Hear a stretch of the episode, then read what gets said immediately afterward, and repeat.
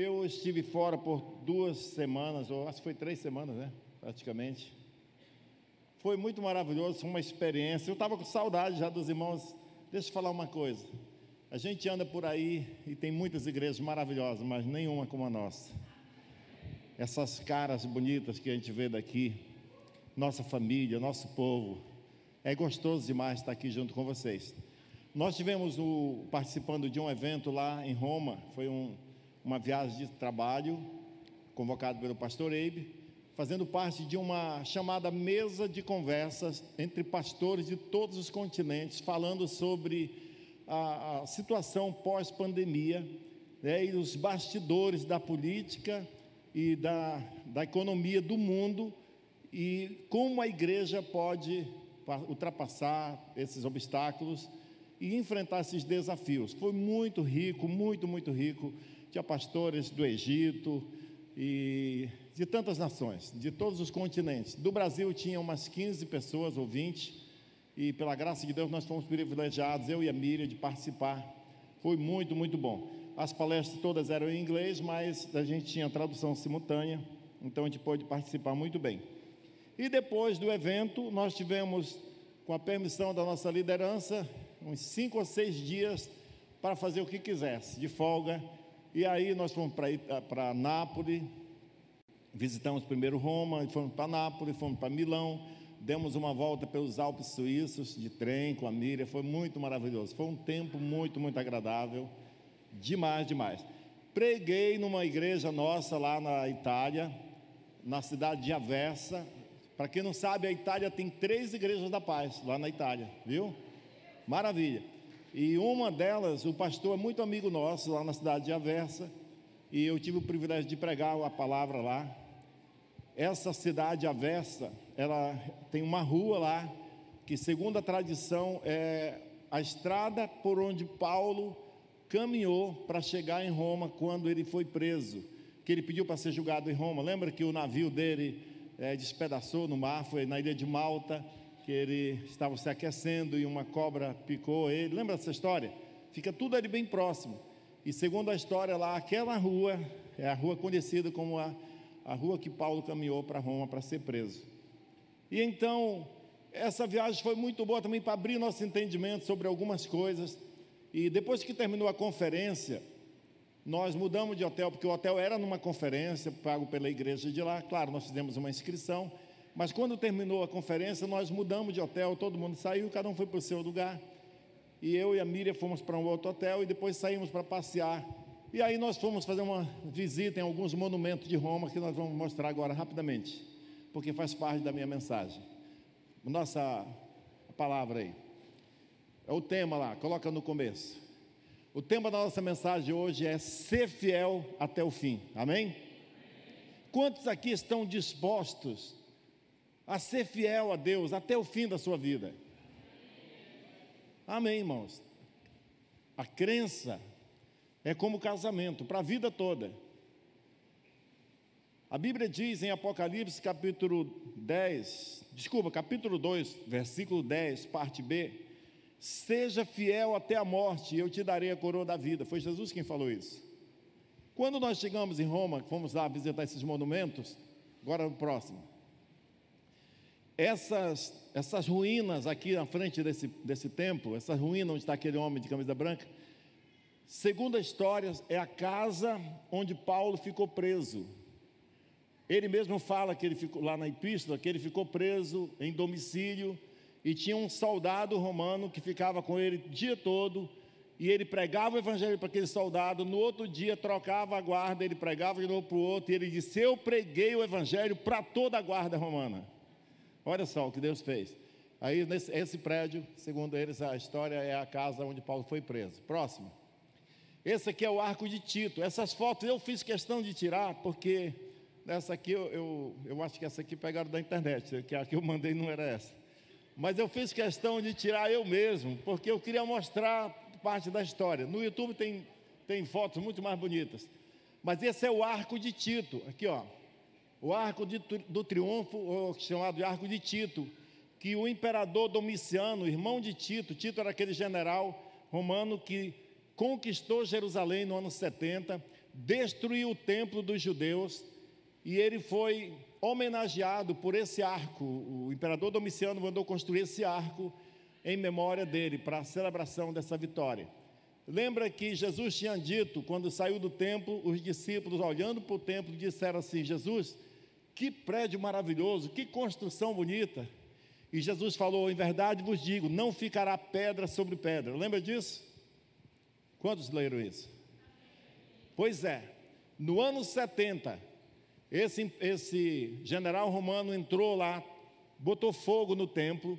O templo tinha ouro nas paredes, revestido de ouro. O ouro derreteu e entrou na terra e ficou entre as pedras do alicerce. E esse general mandou tirar pedra por pedra, até do alicerce, para resgatar o ouro que estava derretido lá. Então se cumpriu a palavra de Deus que não ia ficar nenhuma pedra em cima da outra. E aí tem esse arco lá até hoje, para a gente presenciar. Tem 1942 ou 44 anos de idade esse arco. Agora, próximo. Aqui está o Coliseu. Eu queria ir lá. A Miriam não queria ir a princípio, minha esposa falou: Não, eu não quero ir nesse lugar. Ela dizia: Eu não quero ir porque lá aconteceu muita desgraça, muito sangue derramado. E eu falava: Mas eu, eu quero ir, porque eu quero lembrar que desse lugar os nossos irmãos em Cristo derramaram seu sangue e glorificaram a Deus.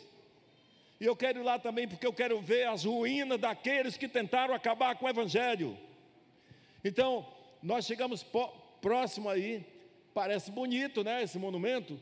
É bonito porque ele está é, anoitecer, quase já 8 horas da noite. Lá, 8 horas da noite ainda tem sol. Já, já estava de noite Aí tem essas luzes que fazem ele ficar bonito, mas a verdadeira imagem é essa. Eu fiz questão de tirar, olha, elas são ruínas mesmo, que estão lá por milhares de anos, para mostrar para o mundo todo o que acontece com aqueles que se levantam contra Deus, ficam em ruínas. E ele vai permanecer aí. E eu queria vibrar dizendo: olha só, a igreja continua triunfante, a igreja continua avançando. Jesus disse: Eu edificarei a minha igreja, e as portas do inferno não prevalecerão contra elas. Ninguém pode destruir a igreja. E você faz parte disso, amém? amém? Aleluia. Então vamos continuar. Agora acaba a história da minha viagem, né, Wesley? Então, em Apocalipse, Jesus falou: Seja fiel até a morte, e eu te darei a coroa da vida. Irmãos, a vida cristã não é brincadeira. A vida cristã não é para pessoas moles, a vida cristã é para quem tem fibra moral, que está decidido, eu vou honrar esse nome de cristão, eu vou honrar o nome de Deus, nem que eu tenha que morrer por isso. Se você veio hoje pensando em ouvir uma mensagem confortável, que vai fazer você sair daqui feliz da vida, você está enganado. Hoje eu vou trazer uma mensagem que vai te tirar da, da sua calma, do seu sossego e vai fazer você pensar na vida. Amém, irmãos? Em Hebreus, no capítulo 12, versículo 4, a Bíblia diz: olha só, esse texto foi escrito entre o ano 60 e 70 depois de Cristo, na mesma época praticamente que foi construído aquele arco ali, mesma época que o templo foi destruído, praticamente. Diz assim: na luta contra o pecado, vocês ainda não resistiram até o sangue. O autor dessa epístola está falando para aqueles hebreus que provavelmente estavam reclamando: ah, é difícil ser crente, né? Ah, a gente tem que ser honesto, tem que ser correto, não pode errar. Se a gente cometer um errozinho, as pessoas estão de olho em cima da gente. Ah, a gente vai trabalhar e, e tem pessoas que não gostam porque elas querem fazer as coisas erradas e nós temos que ser um testemunho, ser exemplo. Parece que aqueles cristãos estavam se desanimando e o autor dessa epístola é como se dissesse assim: estão reclamando de quê? Vocês não derramaram uma gota de sangue nessa luta contra o pecado. A luta deles era apenas uma luta interna de ser correto, de ser íntegro, de não aceitar suborno, de não trair a esposa, de ser um cristão autêntico. Quantos outros morreram pela fé? E aqueles cristãos ali estavam vivendo um, um período de apenas talvez não serem muito famosos. E a epístola está dizendo: vocês não lutaram, não sofreram ainda até o sangue na sua luta contra o pecado. Apesar da perseguição, aqueles leitores não haviam derramado sangue ainda, por causa da sua fé.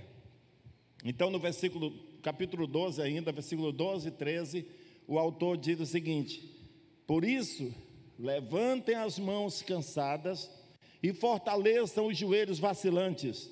Façam caminhos retos para os seus pés, para que o manco não se desvie, mas seja curado. Ele está dizendo: além de vocês, já que vocês não sofreram até o sangue, vocês não estão morrendo pelo Evangelho, e está sendo difícil a vida, então começa a construir um caminho reto, começa a construir com as suas ações corretas um perfil de uma vida que sirva não só para vocês, mas para o pastor Dório, para o pastor Lima que estão manco, né? Para que o manco não se desvie, para que aquele que tem dificuldade possa encontrar uma saída, para que aqueles que estão lá fora, presos no pecado, acorrentados nas drogas, aqueles que cometeram pecados terríveis como assassinato, possa encontrar uma esperança, encontrar um caminho de saída. Façam caminhos retos para os seus pés e para abençoar aqueles que estão tendo dificuldade de caminhar. Não é hora da gente ficar lutando pelos nossos interesses. Sabe, irmãos, a vida cristã não é aquilo que muitos pensam. Muitos cristãos estão deixando a fé por pouca coisa. Muitos cristãos estão abandonando a sua fé porque um, alguém fez uma criticazinha. Que fé mais superficial é essa? Não pode ser assim. Não pode ser assim. A vida cristã é para quem está determinado. Martin Luther King, um negro que morreu por lutar contra o racismo, ele fez a seguinte afirmação: se você não está pronto para morrer por alguma coisa, então não está pronto para viver. Se você não está pronto para morrer por uma causa, e não existe nenhuma causa mais nobre do que a causa do Evangelho, se você não está pronto para morrer por isso, talvez ele poderia ter sido um pouquinho mais ousado e teria dito: Você não merece viver. Mas ele disse: Não está pronto para viver. Quem não está pronto para morrer pelo Evangelho, não está pronto para viver. Pense nisso. Você está preparado para sofrer pelo Evangelho? Você está preparado para, se for necessário, morrer pelo Evangelho, como muitos morreram? Talvez você fale, mas pastor, não precisa mais morrer. Jesus já morreu. Tudo bem. Então, que tal você começar morrendo para o seu ego? abrindo mão da sua reputação para servir a Deus? Que tal você abrir mão das suas vaidades, desse alto nível de consumismo que muitas vezes nós compramos coisas porque não precisamos, coisas que nem precisamos, compramos simplesmente porque gostamos de comprar. Que muitas vezes brigamos no trânsito só porque alguém nos xingou e feriu o nosso ego. Que tal morrer para o nosso ego e ser um exemplo de humildade como Jesus foi? Isso é muito importante. O apóstolo Paulo, na sua primeira carta aos Coríntios, no capítulo 15, versículo 31, ele diz: Dia após dia morro. Morrer diariamente para as nossas vontades, morrer diariamente para a nossa soberba e deixar Cristo reinar na nossa vida. Então, eu anotei alguns pontos aqui para para que quem quer viver essa vida cristã sem voltar atrás, você poder pegar algumas algumas informações sobre isso aqui, que vai facilitar a sua vida. Primeiro ponto, não crie expectativa de uma vida fácil. Se alguma igreja pregou para você, se algum pastor pregou, se alguém está pregando que seguir Jesus é a maior felicidade do mundo nessa terra, mentiu para você. Porque Jesus disse: No mundo vocês terão tribulações, no mundo vocês terão aflições, o que nos espera é dor, é perseguição, é sofrimento. Mas Jesus disse: Tem de bom ânimo, porque eu venci o mundo. Nós não somos cidadãos dessa pátria, desse mundo. Nós somos cidadãos dos céus, nós somos rejeitados nesse mundo. Eu lhe digo uma coisa: se você for um crente fiel mesmo, você vai ter inimigos lá dentro da sua empresa, você vai ter inimigos lá na escola onde você estuda, Porque o mundo é hostil ao Evangelho, o mundo é hostil aos cristãos. Todos quantos quiserem viver vida piedosa, diz a Bíblia em Timóteo, 2 Timóteo 3, 2. Na verdade, todos os que querem viver piedosamente em Cristo Jesus serão perseguidos. Isso é uma realidade. Por isso, ser crente é para quem é cabra macho, é para quem tem fibra moral, para quem tem determinação. Não é moda ser crente. Amém? Eu quero abrir um parênteses e dizer que eu admiro demais vocês. Não estou dando bronca em vocês, não. Eu estou falando que o mundo de hoje está vivendo assim. Tem muitos crentes tão superficiais que eles estão seguindo Jesus enquanto é conveniente, enquanto é bom para eles. Mas nós não somos assim. Nós somos o povo do Senhor, que a gente vai porque nós cremos em Deus mesmo. E nós vamos seguir até o fim em nome de Jesus. O sofrimento é um elemento presente ou esperado na vida cristã. A perseguição atual talvez seja menor é, entre aquelas nações onde os valores cristãos foram mais presentes nos governos e na cultura social daquela determinada sociedade. Culturas que foram mais permeadas com os princípios do Evangelho tendem a ter mais facilidade, mais liberdade para os cristãos. Mas, em geral, o mundo lá fora, o mundo sem Deus, não gosta do Evangelho e não gosta da igreja. E eu e você temos que estar preparados para isso. Não espere vida fácil. Jesus não prometeu vida fácil para ninguém. Em João capítulo 15, versículo 20, parte B, diz: Se perseguiram a mim, vão perseguir vocês também. Tem alguém aqui que é mais merecedor de, do que Jesus de alguma coisa boa? Tem alguém aqui que é superior a Jesus? Ele foi perseguido até a morte. Inclusive, irmãos, eu queria, eu queria encorajar você. Tem um aplicativo por nome The Chosen. The Chosen, né? Não, não sei que se pronuncia. The Chosen. The Chosen. Está quase. Se você procurar assim, você vai achar. No iPhone você só faz botar lá, né? The Chosen. Ele vai aparecer. É um aplicativo que mostra a vida dos discípulos e de Jesus de uma forma bem humana, como era mesmo, como aparenta ser. De uma forma que você vê Jesus. Eu choro todo dia assistindo isso lá em casa.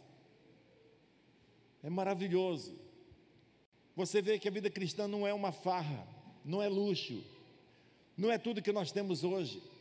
A vida cristã é uma doação, é você se entregar, é você se esvaziar de você mesmo. Se perseguiram a mim, vão perseguir vocês também, ou vocês acham que eles vão honrar e elogiar vocês?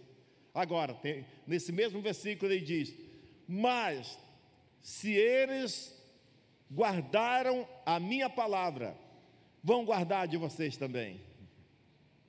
Vão ter pessoas que perseguiram Jesus, são contra Jesus, e essas serão contra você e eu, sem, sem dúvida, sim. Mas também tem muita gente nesse mundo que ama a palavra de Deus, e qualquer lugar desse mundo você vai encontrar pessoas que vão dar ouvidos para você. Isso é um privilégio, é uma honra, porque você é um representante de Deus. Se ouviram Jesus, vão ouvir você também, porque Jesus deu autoridade para todos nós pregarmos o Evangelho. Eu faço uma pergunta aqui: quantos de vocês, durante a sua vida de cristão, você já foi usado por Deus para abençoar a vida de alguém com uma palavra, com um conselho ou com uma visita. Alguma coisa você fez que me, tornou melhor a vida de alguém. Tem alguém que já passou por isso aqui? Amém. Isso é uma honra. É um privilégio que Deus dá. Mas é preciso ser um cristão autêntico. Porque aqueles que ouviram a palavra de Deus, que ouviram Jesus, vão ouvir você também. O segundo ponto, seja totalmente dependente do Espírito Santo. Não é pelo seu esforço ou por pressão que as coisas vão acontecer, é pelo Espírito de Deus. Não adianta você tentar forçar sua esposa, ou seu esposo, ou seus filhos para seguir Jesus. Não adianta, não é por força, não é por violência. Você tem que chegar diante de Deus, se prostrar na presença dEle e adorá-lo e pedir misericórdia. Enquanto você ora, enquanto você busca o Espírito Santo, Ele mesmo se encarrega de tocar no seu cônjuge, Ele vai convertendo. Daqui a pouco você vê seu filho da igreja. Hoje no culto da manhã foi maravilhoso, porque eu não fiz o apelo. Quando nós começamos, depois da palavra, nós começamos a cantar uma canção, um rapaz veio dali, trazido por outro, dizendo que ia aceitar Jesus. E o pai dele estava trabalhando aqui na atmosfera. Foi maravilhoso. Sabe, irmãos, é pelo Espírito de Deus, não é pela sua força que você vai vencer o pecado. Não adianta você lutar. Agora eu vou tomar uma decisão e eu vou lutar. E eu, eu não prometo, eu não peco mais, eu não vou mais fazer isso. Não, não é por força ao invés de lutar contra o pecado, se aproxime de Deus. À medida que você ama Deus, à medida que você valoriza o tempo com Deus, o, peca, o pecado vai perdendo força, vai perdendo sentido para você, porque o Espírito Santo vai transformando a sua vida. É por isso que aqui na igreja, é, irmãos, eu sou meio antigo. Quando eu me converti, eu tenho 62 anos agora, eu me converti, eu tinha 23 ou 24, por aí, não lembro bem agora. Aí você faz os cálculos. Mas eu já tinha visitado algumas igrejas que se uma irmã chegasse com uma roupa meio soviética, não era permitido entrar. Uma vez eu fui numa igreja com uma, uma irmã da igreja, uma missionária, e nós sentamos lá, eu fiquei perto dela assim, ninguém veio falar com a gente. Aí estava no culto, aí o pastor começou ali na hora, fez uma oração lá e o demônio manifestou em alguém. Disse, demônio, quem é, quem é aquelas mulheres que cortam o cabelo, demônio? É meu, é minha. Aí, daqui a pouco chegou uma irmã lá com a missionária que estava comigo e falou assim: irmã, ou oh, senhora, a senhora não quer entregar a vida para Jesus? Essa eu já sou crente. Disse, mas você não viu o que o demônio falou? Que mulher que corta o cabelo é dele? Ela disse, mas eu não sigo o demônio, eu sigo Jesus. Disse, toma, bem feito. Por que tu quis dizer isso? Porque às vezes nós enchemos de regras, nós enchemos de, de coisinhas, sabe? Regras humanas. Talvez tem igreja que se põe uma, um, alguém, um obreiro, com uma, um obreiro da cara bem ruim, por sinal, com uma fita métrica para medir o tamanho da saia das mulheres mas eles não medem o tamanho da língua das outras. Não é por força nem por violência. Sabe, à medida que você começa a se expor ao Evangelho, você começa a andar com Deus, Ele vai tratando a sua vida, o seu coração. Daqui a pouco você está vivendo para Ele, sabe? De, de, de, glória em glória, de transformação em transformação. Então, busque a Deus, o segredo é buscar a Deus, dependa do Espírito Santo e não dependa da sua força. A Bíblia diz: Maldito o homem que confia no próprio homem, na sua força do braço. Você tem que confiar em Deus. E o terceiro ponto é: aprenda a se relacionar com pessoas que, que pessoas que pensam diferente de você. Irmãos, Deus estabeleceu a igreja como corpo dele, para que nós mesmos nos treinemos. A, a, igreja é uma academia, onde o irmão pisa no pé do outro, diz uma palavra desagradável, e esse irmão tem oportunidade de praticar a humildade e o perdão. Isso é muito maravilhoso. A igreja é um lugar onde tem pessoas ricas, pessoas de classe média, pessoas muito pobres, tem preto, tem branco, tem gente ruim, tem gente boa mas o Espírito nos une e nós vamos aprendendo a se ajustar, sabe, à medida que nós caminhamos, compreendendo um ao outro, respeitando a opinião do outro, sabe? Você pode pensar totalmente diferente de mim a respeito de política, por exemplo. Esse é um momento que muitas vezes irmãos se estranham, e não era para ser assim. Porque eu posso conviver com pessoas que pensam totalmente diferente, mas eu respeito a pessoa, porque ela é filha de Deus, e nós vamos morar eternamente no céu com Jesus juntos. E é bom que a gente aprenda a conviver aqui, já. Então, o terceiro ponto é aprenda a se relacionar com pessoas que pensam diferente. Decida perdoar e pedir perdão sempre, principalmente em casamentos, na família. Eu sou casado com a minha esposa há 25 anos. Nunca pensamos em separar. Sou pastor com ela há mais de 25 anos. Por que, que, por que, que isso é possível? Porque desde muito cedo no nosso casamento, nós decidimos que nós íamos sempre perdoar, nunca dormir com raiva um do outro, nunca guardar mágoa para outro dia, porque a mágoa guardada, a ofensa guardada, ela apodrece e vira ressentimento. Então nós decidimos nunca deixar para outro dia. Irmãos, pensa numa coisa que funciona: é quando você ofende o outro ou é ofendido, e na mesma hora você pede perdão, me perdoe. Morre na hora aquele sentimento maligno. E assim é na igreja. Se o irmão te ofender, irmãos, é uma boa oportunidade para você exercer o bom, o domínio próprio, ir lá e, e perdoar o irmão, a humildade para perdoar, a humildade para pedir perdão. Isso é maravilhoso. Então aprenda a conviver com, uns com os outros, mesmo com os que pensam diferente. Em Efésios capítulo 4, versículo 31 e 32 diz assim: preste muita atenção. Que não haja no meio de vocês qualquer amargura, indignação, ira, gritaria e blasfêmia, bem como qualquer maldade. Pelo contrário, sejam bondosos e compassivos uns, com, uns para com os outros, perdoando-nos uns aos outros, como também Deus em Cristo perdoou vocês. Então, como que nós podemos viver a vida cristã? Desenvolver essas práticas? Lendo a Bíblia Sabe, irmãos, a Bíblia diz que não haja no meio de vocês amargura, nem indignação, não se deixe indignar. A Bíblia diz: não fique indignado, porque você vai acabar mal. Tem coisa ruim acontecendo com pessoas?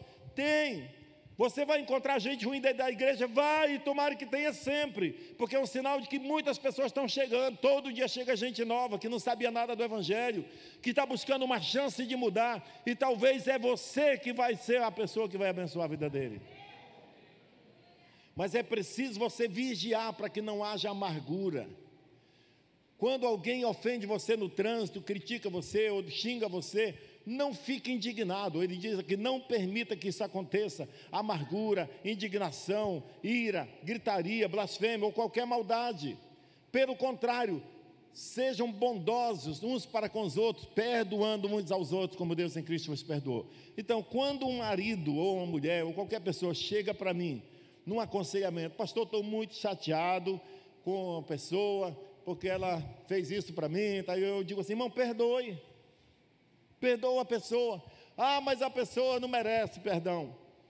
Deus não mandou perdoar quem merece perdão. Ele mandou perdoar todo mundo. E se tem uma coisa que é mais absurda na vida de um crente, é ele dizer: Eu não perdoo fulano de tal. Porque a essência da vida cristã é o perdão. Você só é cristão porque Deus te perdoou. Como é que você vai negar perdão para o outro? Quando o marido diz: Ah, pastor, não perdoa a mulher porque ela não merece, e você merecia, cabra ruim. Você merecia ser perdoado por Deus? Não.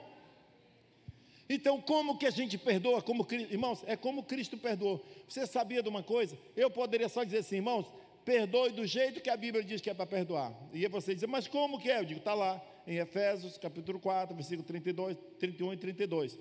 Como também Deus em Cristo perdoou. Tá, como foi que Deus em Cristo perdoou? Tudo bem. Vamos lá para a crucificação.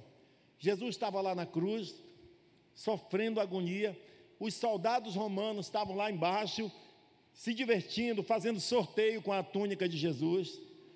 E de vez em quando um ia lá, pegava a vara, batia na coroa de espinho dele para os espinhos entrarem, o sangue jorrava. Um outro foi lá, meteu uma lança aqui. O outro zombava, ah, tu é o filho de Deus, desce da cruz, e dava gargalhada. E qual, o que, que Jesus fez? Pai, perdoa, porque eles não sabem o que eles estão fazendo. Eu te pergunto alguma coisa aqui. Alguns daqueles soldados estavam dando sinais de arrependimento. Eles estavam porventura dizendo: Jesus, o senhor sabe né, que eu estou aqui obrigado, mas eu não queria fazer isso, me perdoe. Não, nenhum. Era profissão deles, eles gostavam de fazer aquilo, para eles era divertimento. Mas Jesus estava dizendo: Pai, eles não merecem, eu não sei se eles estão arrependidos, eu acho que não estão, mas eu peço, perdoe eles, não leve em conta esse pecado. Então, quando sua esposa te ofender, seu esposo te ofender, seu filho fizer coisa errada, seu pai ou qualquer pessoa da igreja ou lá de fora, perdoe do mesmo jeito que Cristo perdoou você, sem a pessoa merecer, sem esperar que ela se arrependa. É um mandamento. Eu já vi pessoas sendo disciplinadas da igreja porque fizeram alguma coisa errada, um roubo, uma traição conjugal, coisa parecida, foi disciplinado da igreja. Eu nunca vi alguém ser disciplinado porque não perdoou alguém, e é um pecado tão grave como qualquer outro. Por isso, perdoe, aprenda a conviver, se relacionar com pessoas na igreja, em nome de Jesus. Em Efésios capítulo 5, versículo 1 e 2 diz assim: Portanto, Sejam imitadores de Deus como filhos amados, e vivam em amor, como também Cristo nos amou e se entregou por nós, como oferta e sacrifício de aroma agradável a Deus. Ele está dizendo você deve imitar a Deus, como? Vivendo em amor e se oferecendo como oferta e sacrifício agradável. Ele não está dizendo faça se for fácil, faça se for bom de fazer, não, é um sacrifício. Suportar uns aos outros com o amor de Cristo, para que nós possamos ter garantia de que nós vamos seguir até o fim. Amém? Ser fiel até o fim, diz a Bíblia, eu te darei a coroa da vida. Ser fiel até o fim. Aleluia. Ainda em Hebreus capítulo 12, versículo 15. Cuidem para que ninguém se afaste ou para que ninguém fique afastado da graça de Deus, e que nenhuma raiz de amargura brotando cause perturbação, e por meio dela muitos sejam contaminados. A Bíblia também está falando não só para cuidar de mim mesmo, mas cuidar dos outros também. Cuide para que ninguém fique afastado da graça de Deus. Você alguma vez já se preocupou com pessoas que estavam na igreja e não estão mais? Com pessoas que eram da sua célula e não apareceram mais? com pessoas que desistiram pelo meio do caminho, a Bíblia diz: cuide para que ninguém fique afastado da graça de Deus. Sabe, irmãos, hoje, depois da pandemia, muita gente se acostumou a assistir o culto online. O culto online é muito bom para aqueles que estão impossibilitados de vir à igreja, mas a vida cristã é relacionamentos. Você pode ouvir uma palavra online, como muitos estão assistindo agora, mas você pode tomar santa ceia online, você pode se batizar online, a vida cristã é presencial, é irmão ajudando o irmão, é irmão, a Bíblia diz: ferro com ferro se afia, é um ofende o outro e o outro tem a oportunidade, oportunidade de aprender a ser humilde e perdoar. Amém? Cuidando uns dos outros, para que não brote amargura no vosso meio, irmãos. Se alguém te ofendeu ou você ofendeu alguém, não deixa isso passar dias para resolver, porque pode apodrecer e virar uma amargura. E tem um, um, o autor, o, o tradutor daquela Bíblia, NAA, Nova Almeida Atualizada, é uma Bíblia de estudo, uma das melhores que tem, mais próxima da original. Era é uma Bíblia de estudo. Tem um comentário que eu peguei na íntegra, esse comentário desse, desse autor que fez essa, essa tradução lá. Ele diz assim: uma pessoa amarga e ressentida é como veneno contagioso, espalhando seu ressentimento sobre todos os outros. Uma pessoa amargurada, irmão, amargura é gerada por uma culpa ou por uma ofensa que não foi resolvida pelo perdão. Você ofende o outro ou é ofendido e não, deixa para lá, o tempo vai curar. Não cura, vai virar amargura. E a amargura é como a Covid-19. Se você ficar com Covid no meio dos outros, vai pegar em todos os outros, vai contaminar.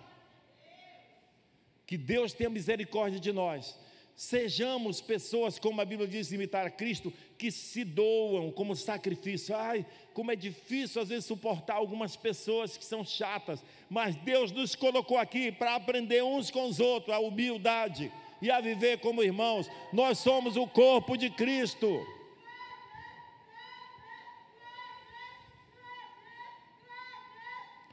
Nós somos o corpo de Cristo. Agora eu tenho algumas sugestões. Algumas sugestões para você que deseja viver esse evangelho até o fim da sua vida.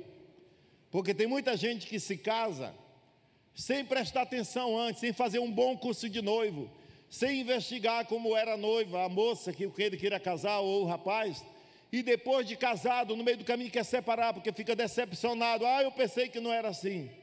Então, na vida cristã também, muita gente entra para a igreja sem medir as consequências, sem calcular se tem recurso moral para suportar as pressões do dia a dia e continuar firme com Deus. Então, eu quero dizer para você, você que já está na igreja, é igual o casamento, você casou errado, não tem mais como desfazer agora, você vai ter que dar um jeito de consertar. Ora para o outro morrer, porque é somente com a morte que pode separar.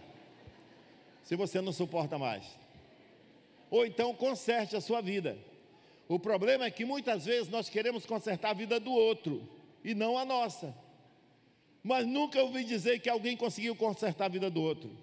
O segredo é você consertar a si mesmo. Se você se consertar, irmãos, é incrível. Eu sou casado há 25 anos, como eu falei, com uma mulher igual todas as outras, que faz raiva para a gente todo dia, igual a gente faz para elas também. É brincadeira.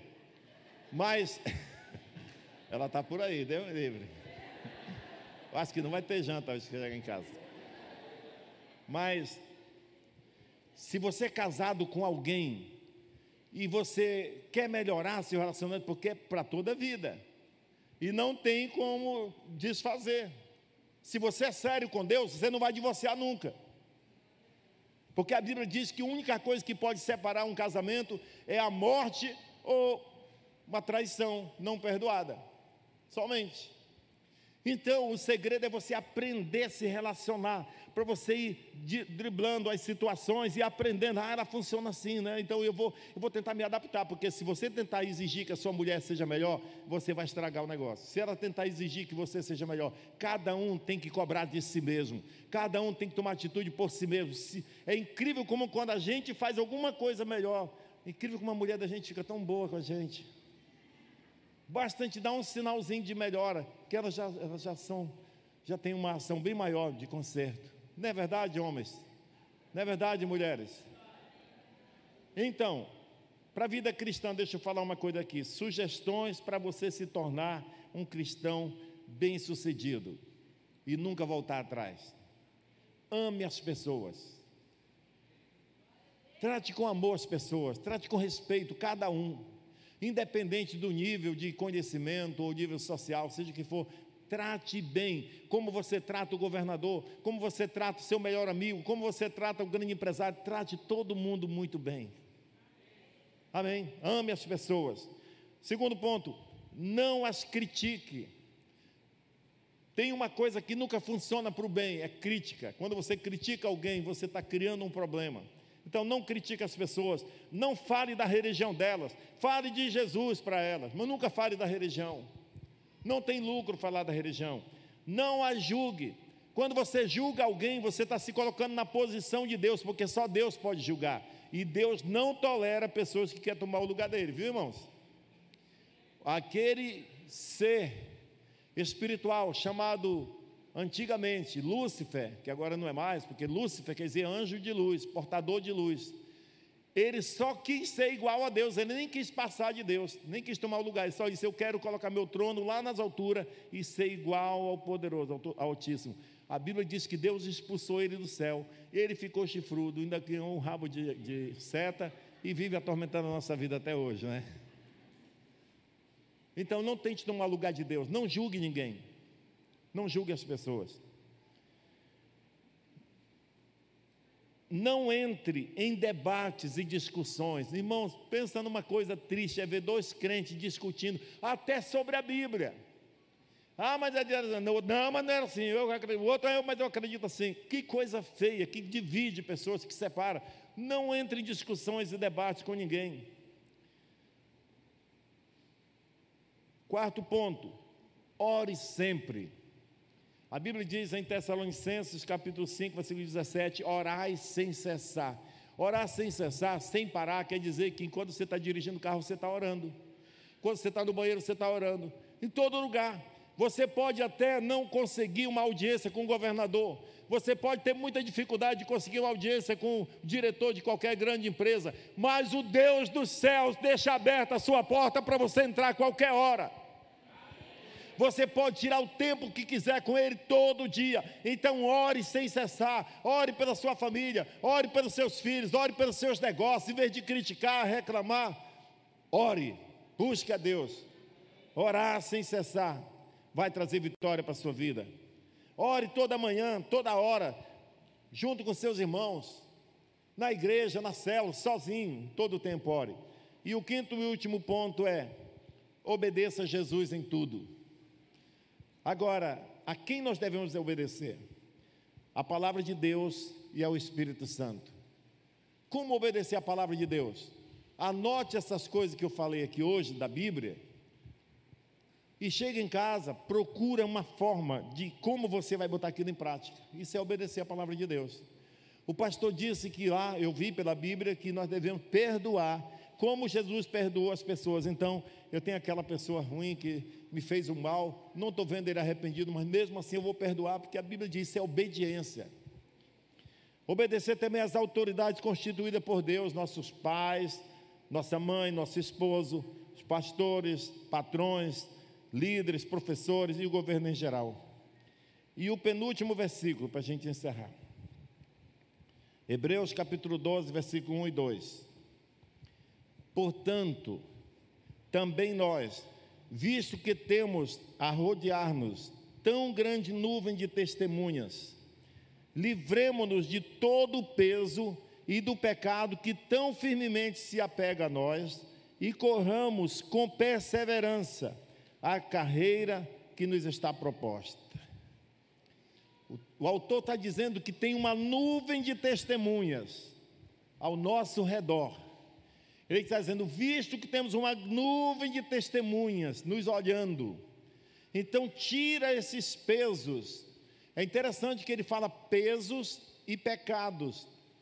Não são só pecados que nos atrapalham na corrida. Tem algumas coisas que não é pecado, mas está roubando seu tempo.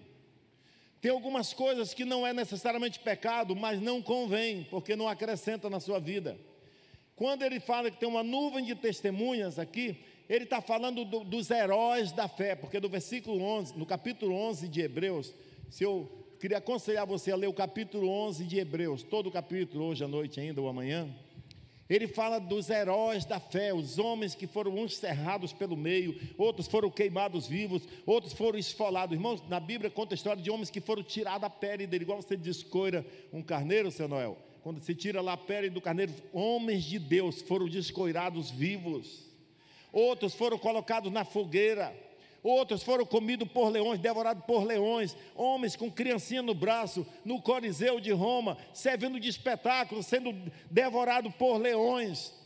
E a Bíblia diz que essas testemunhas, elas estão ao nosso redor, a, a, dá a entender que é como se fosse um, um ginásio, uma pista de, de atletismo, e esses heróis da fé que a Bíblia fala, estão na arquibancada e eles estão assistindo agora a corrida dos crentes de hoje, que estão correndo a mesma corrida que eles correram lá atrás e ganharam com honra. E eles estão dizendo: Vai, meu irmão, você consegue. Não olha para trás, não olha para baixo, olha para cima, para o autor e consumador da fé.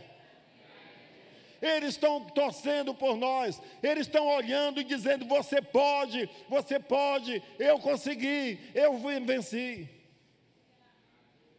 Sabe, irmãos, ser cristão não é fazer parte de uma igreja como de um clube, não. Você tem o nome lá no hall de membros e pronto.